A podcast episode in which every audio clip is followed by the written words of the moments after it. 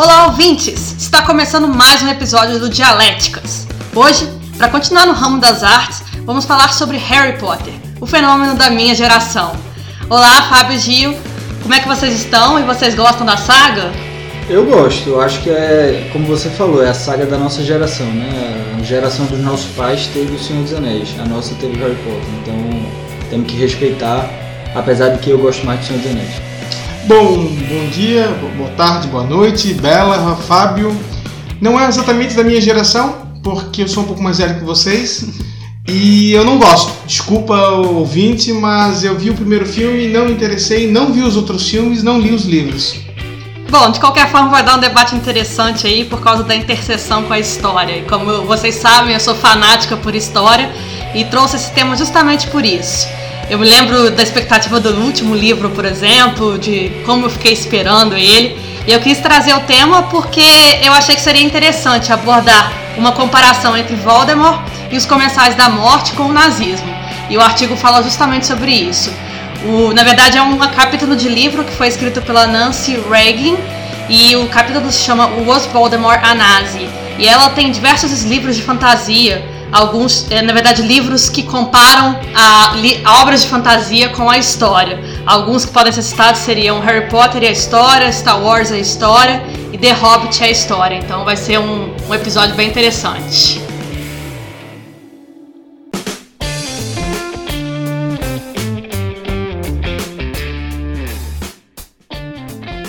Tese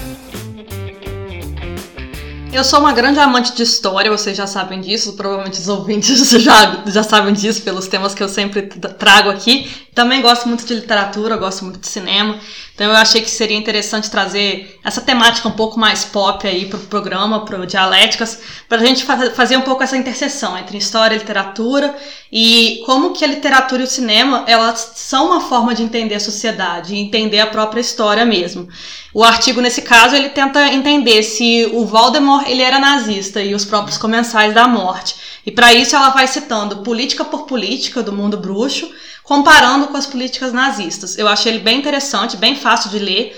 É um capítulo de livro que pode ser lido por qualquer pessoa e qualquer fã, acho que de Harry Potter ia gostar de ler bastante. Então, assim, ele foge um pouco dessa, dessa lógica de artigo acadêmico mais, mais estruturados, aquela coisa com uma metodologia apurada e tal. Ele é mais ele mais demonstra mesmo do ponto de vista comparativo, trazendo alguns trechos do livro, como que a obra poderia se relacionar com o período nazista. Eu gostei bastante, acho que é, vai dar uma discussão bem interessante. Fábio, o que você achou do artigo? Eu gostei muito, eu acho que o texto, como você bem falou na sua tese, ele é um texto bem simples, ele foge um pouco daquele método acadêmico que torna algumas vezes o texto chato. É um texto corrido, simples de ler e ela pontua muito bem. Ela, como você também falou, né, ela pontua as políticas é, tanto no personagem no Grindelwald quanto no Voldemort. Então eu achei muito interessante isso, é, fazer o comparativo entre os dois. É, quando a gente vê Harry Potter, ou lê, ou se depara com a saga Harry Potter pela primeira vez e vê ali os comensais da morte vestidos a la Ku Klux Klan, a gente já, porra, eles estão fazendo aqui um paralelo, né? Ela, ela escreveu aí um paralelo, esse cara aí é, o, é um paralelo do nazismo. Mas aí quando você para realmente para olhar a ciência por trás da coisa, como a autora traz, é, não, não é bem assim. Tem algumas características, mas não tanto. Mas a gente vai discutir isso mais para frente. Bom, eu vou começar aqui falando, fazendo papel quase que do advogado diabo, porque eu não sou fã desses livros que pegam um livro pop da literatura e traz ou do cinema ou um filme que seja um sucesso de cinema e faz isso com a história ou com a filosofia. E tem muitos livros que faz isso. Isso para mim me passa uma ideia de que vou fazer um livro para ganhar dinheiro em cima do sucesso do outro. Tirando essa parte eu acho que sempre a discussão, eu sou favorável que a literatura faça essas analogias, essas provocações ao mundo ao mundo real, ao mundo que a gente vive. Isso eu acho interessante. Então, sempre que um artigo, nesse caso é um artigo, né, um capítulo de livro, ele faz essa essa pontuação de ah, no, na, na, ficção tinha isso, na literatura, na ficção tem isso, na realidade tem isso. Isso é, isso é interessante, apesar de eu ter um certo preconceito com essa exploração de um livro que foi, uma série de livros que foi muito muito bem sucedido comercialmente, virou filme, ou seja, tem toda uma legião de fãs e me dá a ideia de que qualquer coisa que faça feito que não seja da própria autora é para ir na carona do sucesso. Mas tirando isso, acho que a gente tem uma boa discussão aqui, principalmente sobre o papel da literatura em fazer essa provocação. Eu gostaria de talvez puxar muito para isso. E a autora do Harry Potter não foi a primeira, não vai ser a última a fazer essas analogias. Apesar de ser muita provocação à autora, dela ter copiado muita coisa, né? Inclusive o personagem tem uma certa inspiração no Livros da Magia da Vértigo, mas, tirando isso ainda, é o, o ponto principal é esse. Na, tu fazer analogias a um regime que tu tem que criticar é sempre muito interessante. Nesse sentido eu gosto bastante.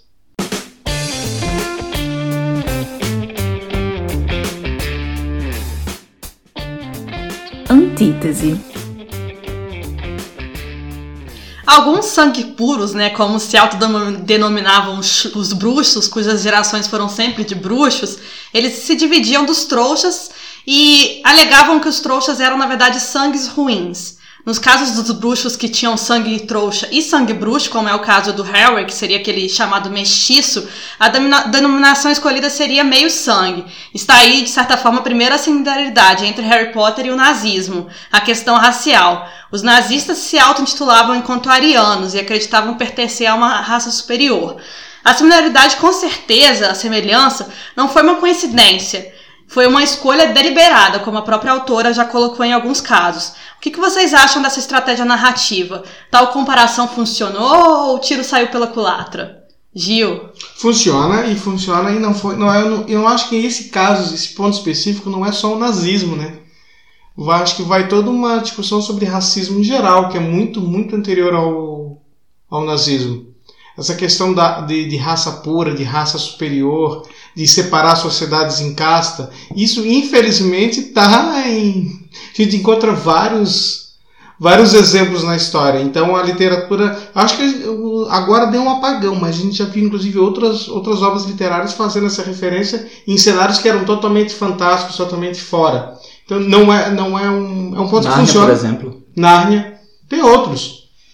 Uh, então, assim, é um ponto que, que funciona. Funciona porque é muito fácil tu tratar dele. É muito fácil tu deixar isso explícito e tu apresentar e fazer essa discussão. Não é uma coisa tão complexa, tão que fica a pessoa refletir. Isso é uma coisa meio escancarada. Foi escancarado na, na sociedade e foi escancarado no filme. Eu acho o seguinte, que é como o Giovanni colocou, isso vem de muito antes do nazismo de um modo geral. O, o nazismo ele é da década de 20, né? Final aí da década de 20, o partido nazista mesmo vem aí do final de 20, mas isso vem de muito antes. A gente vê aí é, toda a guerra civil americana foi baseada nisso, né? Na, na crise racial. Vamos manter ou não vamos manter? A própria escravos? política colonial portuguesa quando Também. Todo colonialismo é baseado numa ideia de que nós somos uma raça superior a outra, um povo é superior ao outro. Exato. Eu acho que o que impressiona no nazismo é o trabalho de inteligência dele, é justamente aquela arquitetura da destruição e Uma arquitetura. É uma indústria, né? Exato, é quase uma engenharia de produção para destruir pessoas, assim. Inclusive tem um filme que trata disso. Mas eu, eu acho que essa é E o propaganda, interessante. né? O interessante da literatura é justamente isso, né? Esses paralelos que a literatura provoca e, Mas- e suscita. Mas eu acho que nesse caso específico é a questão da propaganda, né? Acho que isso talvez seja a coisa mais explícita ali entre o nazismo e a questão do Harry Potter. Tu tem uma propaganda de... Se bem que antes também tinha propaganda. É que a propaganda do século, antes, do pro- do século XIX para trás não era uma coisa tão organizada como é a partir do século XX, mas também era propaganda.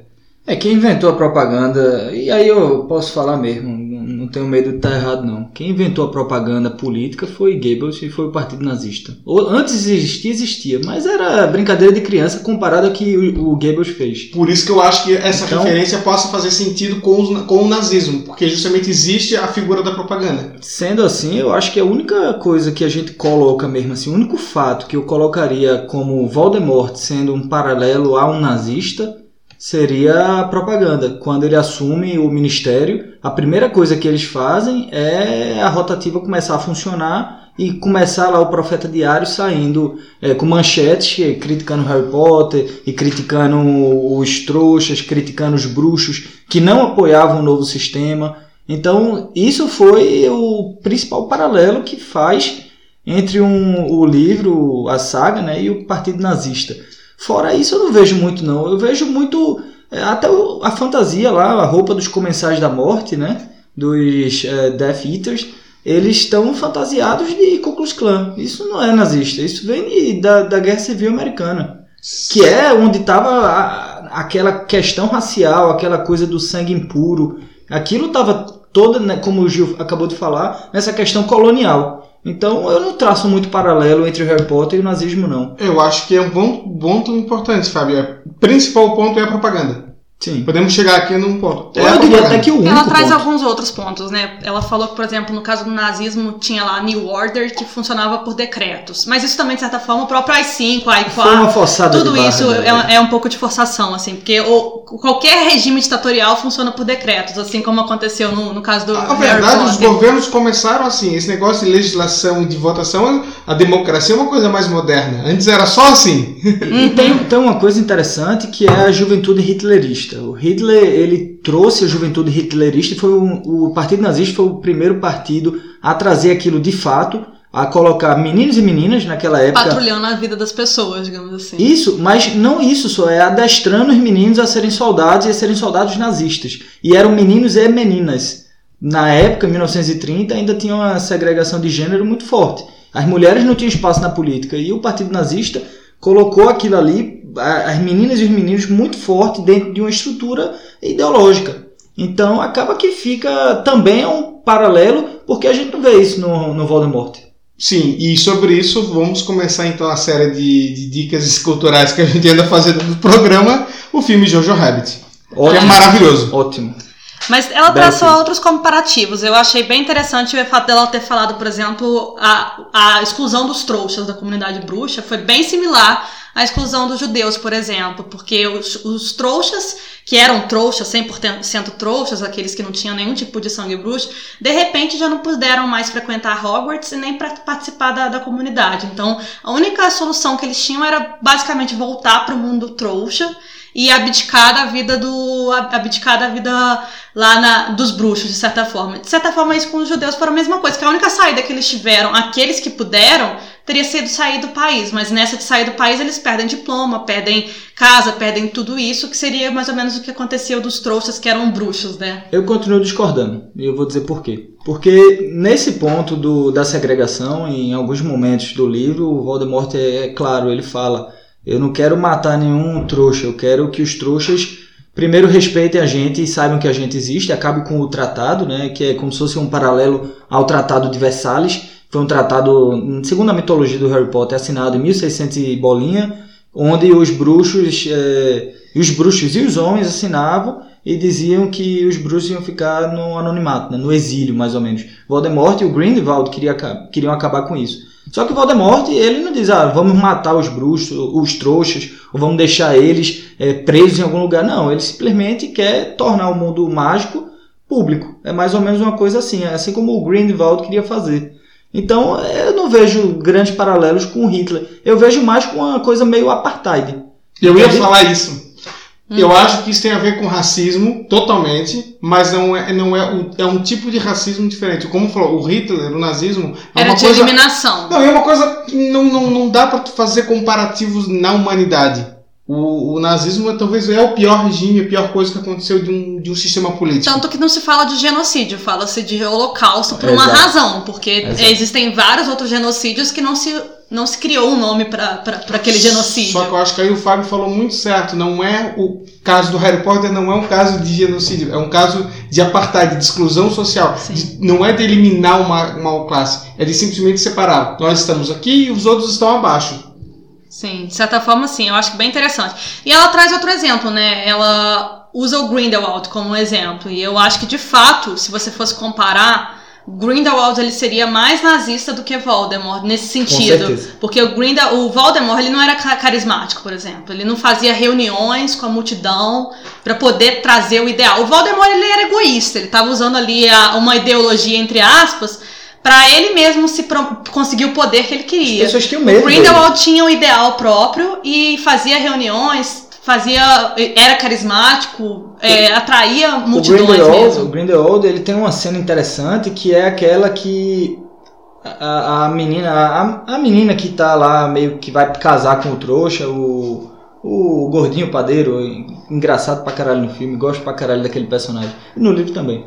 Mas a, ela, ela decide juntar-se ao Grindelwald. Ela não tem medo dele, ela quer se juntar a ele porque ela acredita naquela ideia. E foi isso que a Alemanha fez em 30. Ninguém tinha medo de Hitler, as pessoas queriam se juntar a Hitler por acreditar numa ideia. Entende? É diferente de você de você o, eu acho que o Voldemort ele é um cara muito mais maquiavélico nesse ponto. Ele usa do maquiavelismo de vou ser temido e assim vou conquistar o poder, em vez de vou ser carismático e vou conquistar as massas, que era o que o Hitler fazia.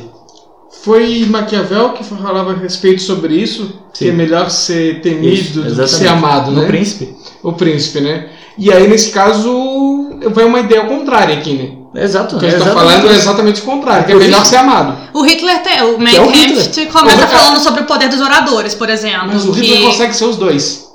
O Hitler ele conseguia ser ao mesmo tempo amado por todo mundo, mas as pessoas também tinham um, um, ele não era um carismático, por exemplo, da linha do populismo latino-americano. Tipo Chaves, por exemplo. Chaves, Getúlio Vargas. O Getúlio Vargas é muito parecido com o Hitler nesse sentido, mas aquela ideia de estar muito colado no povo. O Hitler passava um pouco, também passava um pouco. Ele da... tinha um distanciamento. Ele, ele conseguia fazer os dois, ser amado e temido ao mesmo tempo. Eu vejo.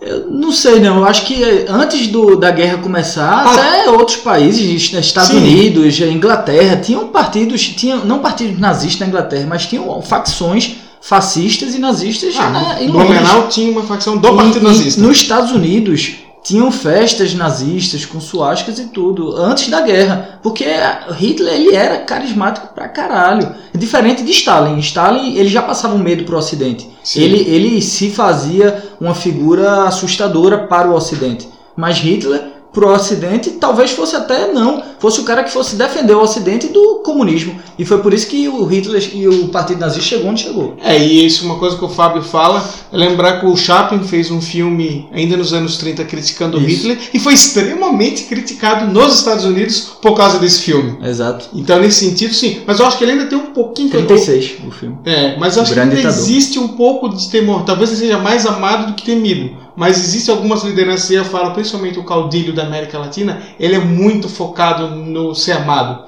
É o populismo mesmo, né? Uhum. Eu acho não, que o se Voldemort... Ele não, se ele não tivesse carisma, carisma, ele não tinha conseguido aquela, aquele apoio social que ele conseguiu. Como é aquela frase que tu diz, é, que é o problema não é o ditador, é o guarda da esquina, né? É, isso não é uma frase minha, mas isso é uma frase da, da ditadura militar, que alguém falou que o problema era não eram os generais, eram os guardas da esquina que ia fazer a merda. Pois exatamente, o Voldemort ele é o guarda da esquina. Ele não é o general. O Voldemort ele me soa muito mais como o guarda da esquina que impõe a, impõe a força, e ele tem realmente a força para impor, do que realmente o líder, que é o general que vai fazer toda a, sabe? O, o, o, pensador da coisa toda, a mim sempre soou como o Grindelwald. Fábio, para mim, o, o, guarda da esquina, na verdade, é qualquer pessoa conivente do, do mundo bruto, na verdade. Porque para mim, o Voldemort só tava usando dessa ideologia dele ali para poder conseguir o que ele queria. Isso. Mas, na verdade, na verdade, ele tava nem um pouco interessado em como que a sociedade se tornaria. Ele estava interessado no poder dele. Aí as, os seguidores dele, os seguidores dele... Talvez até haja uma semelhança física aí. Mas enfim, os seguidores dele. Não mais com serra, né? Os seguidores dele, de qualquer forma, é que faziam aquela questão social, da sociedade toda se organizando em prol de uma ideia. Eu acho que justamente essa poderia ser uma grande similaridade com o nazismo, porque a sociedade inteira funcionou de uma forma para permitir essa, essa questão. Assim como no Harry Potter, por exemplo, você via os comensais da morte, as pessoas mesmo denunciando, as pessoas mesmo coniventes com aquela ideia. Eu acho que talvez fosse essa questão principal, talvez, como que a sociedade se articulou em prol de um ideal e, e ajudou essa, essa ideia a crescer. É, eu vou me antecipar aqui até um pouco, Bela, no nosso roteiro. Eu sei que tu vai perguntar aí, é, o ouvinte que está ouvindo, a gente já sabe as perguntas, tá? Então fica aí o spoiler dos bastidores. Mas a Isabela vai perguntar aqui futuramente uma pergunta sobre outras histórias, né? outras obras literárias que trazem um paralelo com a história real. E aí eu queria trazer nesse ponto o Senhor dos Anéis, porque eu acho que o paralelo ao Hitler e ao nazismo, ele é exatamente o Senhor dos Anéis. Ele é o Sauron. O Sauron, ele é Hitler. O, os orcs, eles são os soviéticos. E e se juntam na, naquele negócio meio pacto Ribbentrop-Molotov, se juntam para tomar a Terra-média, né?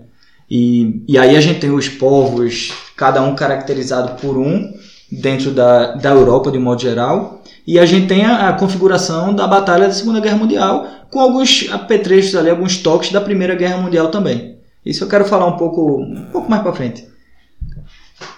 Mas enfim, agora vamos entrar nessa pergunta aí que o Fábio já, já deu spoiler, então. Trazendo um pouco o paralelo entre literatura e cinema e a história. Quais outros exemplos aí vocês poderiam citar e quais que vocês acham que seriam mais emblemáticos? É para citar somente obras muito pop ou pode ser alguns clássicos não tão pop assim? Pode ser não pop também. então, mas é um livro muito conhecido, é um livro pequeno, inclusive, curto, rápido de se ler mas não, não tem tanta a fama do Harry Potter ou do Senhor dos Anéis, que é a Revolução dos Bichos. E eu tenho que, a gente tem que citar a Revolução dos Bichos, porque eu acho que nenhuma obra foi tão escancarado em pegar e contar a história da Revolução Russa como o Revolução dos Bichos. E aí, para provocar o ouvinte que talvez ache que o livro do o que o Orwell seja um cara liberal de direita, ele era um trotskista o Orwell, e isso está muito explícito no livro porque um dos porquinhos é realmente o, o, o, porquinho que representa o Trotsky na história é o porquinho do bem.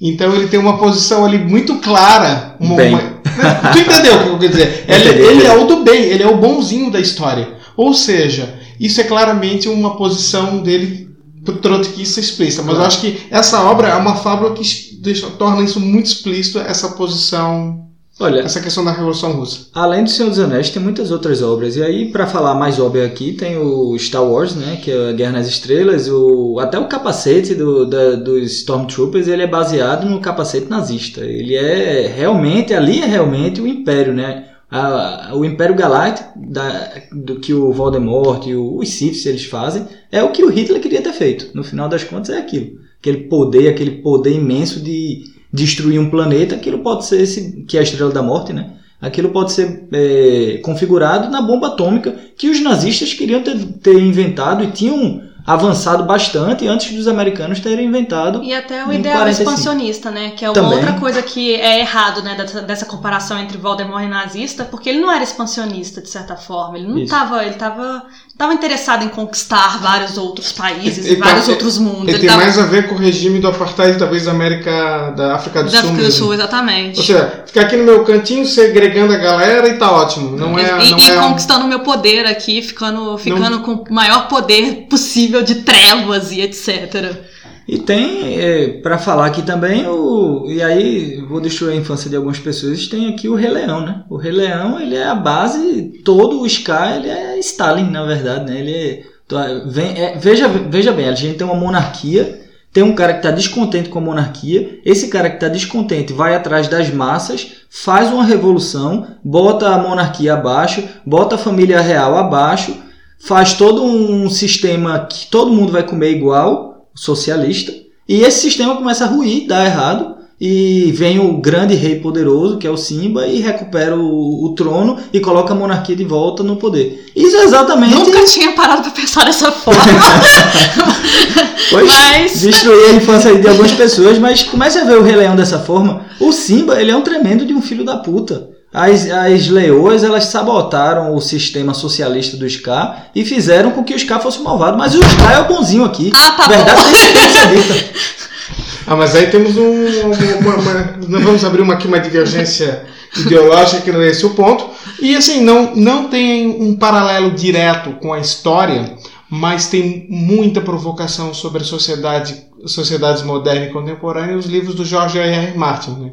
Também. Crônicas de Gelo e Fogo. Ele não, tem, não é uma história específica, não tem um ponto assim que ele está fazendo direto uma relação, mas principalmente entre os personagens há muitas provocações e muitas questões atuais que o autor faz isso propositalmente, não apenas a realidade, mas também outras obras de literatura. O Martin gosta de provocar o, os romances de fantasia da, do passado, né? Eu gosto muito das distopias, porque elas ilustram o que há de pior na atual sociedade, amplificando os temores, que é um pouco, por exemplo, o conto de Aya, da Margaret Atwood, é um pouco assim, assim. Mostra muito a subjugação das mulheres, a ideia das mulheres enquanto parteiras, enquanto meras reprodutoras. Durante muito tempo a gente viu essa, essa, essa ideia e ainda vê em determinados setores da, religiosos da sociedade por aí. E vou citar mais uma vez o Orwell, porque o Orwell fez o contrário. Ele não fez um, ele fez um livro que não é para falar apenas da história, mas do futuro. 1984 que ele escreveu em 48 e apenas inverteu os números. É, ele inverteu os números, a história se passa em 84, né? Mas ele tem muito mais a ver com, com hoje do que com a época que ele escreveu. Então, é o caso contrário. Ele, não, ele falou sobre a história, ele falou sobre o futuro, né? Sim, bem interessante e Admirável Mundo Novo também é bem interessante. Eu ia falar disso agora, tinha esquecido o nome, Admirável Mundo Na verdade, essas distopias, eu acho maravilhoso nessas distopias cyberpunk, é que várias delas mostram um futuro destruído, caótico, muito informático e sempre com a cultura oriental forte, mas isso criações dos anos 50, 60, 70 já mostravam a influência da cultura oriental. Que a gente está vendo isso hoje claramente, isso é muito legal. Sim, com certeza. Temos tempo ainda para falar mais um pouco, Gil? Como Estamos tá? com quase 26, passamos de 26 minutos, pode fazer então a então, vamos final. Só terminar aqui, é, eu também queria falar, acho que a gente não pode deixar de falar de Nárnia, né? Nárnia também é um livro que faz um paralelo com o cristianismo muito forte. O Tolkien e o Lewis, eles eram amigos, né? Eles eram do mesmo grupo é, lá da, da universidade e eles escreveram meio que em paralelo ali os dois livros. Só que o Lewis ele vai além do Tolkien. O Tolkien ele aborda realmente. O Tolkien era extremamente anti-tecnologia, né? ele odiava a tecnologia. Ele era um cara que era muito pró aquela fábula, aquele mistério da, do folclore europeu mesmo. E o Tolkien ele vai além disso. Ele vai no fundo na, na raiz da mitologia cristã. Tanto é que o, o personagem principal, que é o Aslan, né, o leão, ele é exatamente um Jesus Cristo, né, um Messias, o Deus. E é, ele é um Deus baseado mesmo na, no cristianismo. Se vocês puderem dar uma olhada, são sete livros e o último é exatamente isso, a volta do Messias é, para salvar e, e salvar os cristãos e deixar os pecadores.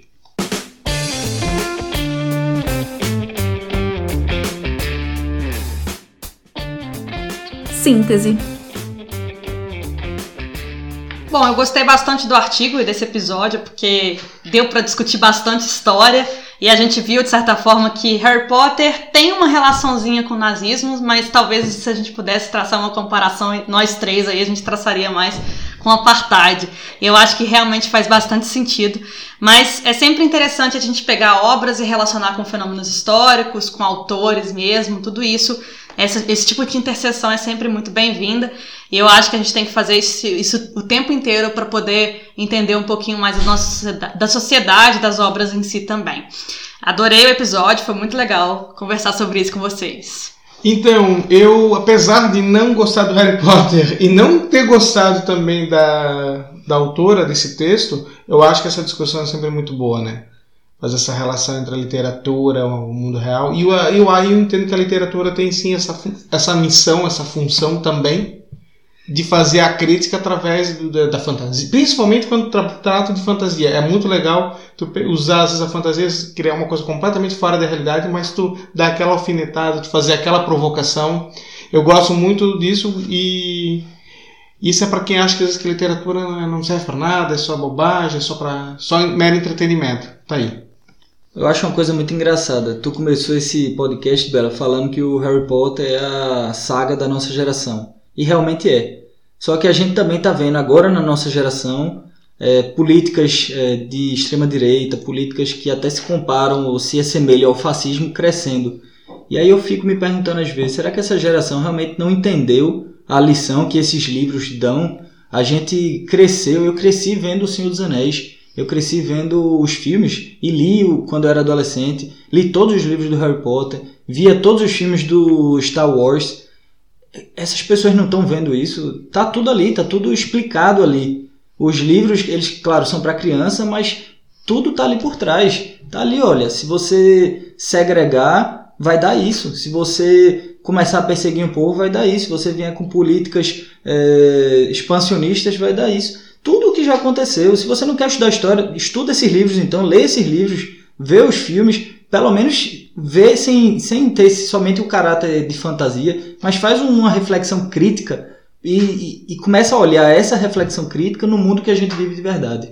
Adorei a provocação, Fábio, com certeza. As pessoas têm que refletir um pouquinho mais sobre a literatura e sobre essas obras que são consideradas pop, para poder entender um pouquinho mais da sociedade e fazerem uma reflexão, uma autocrítica. Eu acho que está faltando isso. As pessoas é, pararem para traçar similaridades, traçarem comparações e entenderem que o que está acontecendo agora, gente, né? Vamos, vamos dar uma pausa aí nisso aí. Vamos votar direito nas próximas eleições. Enquanto nós podemos votar, né? Exatamente.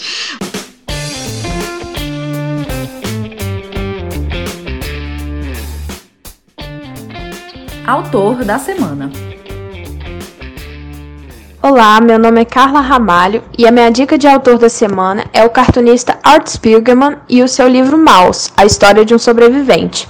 Mais interessante para mim no livro é que o autor usa a linguagem da narrativa em quadrinhos para retratar a história do seu pai, que é um judeu polonês sobrevivente do Holocausto. Só que ele não faz isso de uma forma óbvia.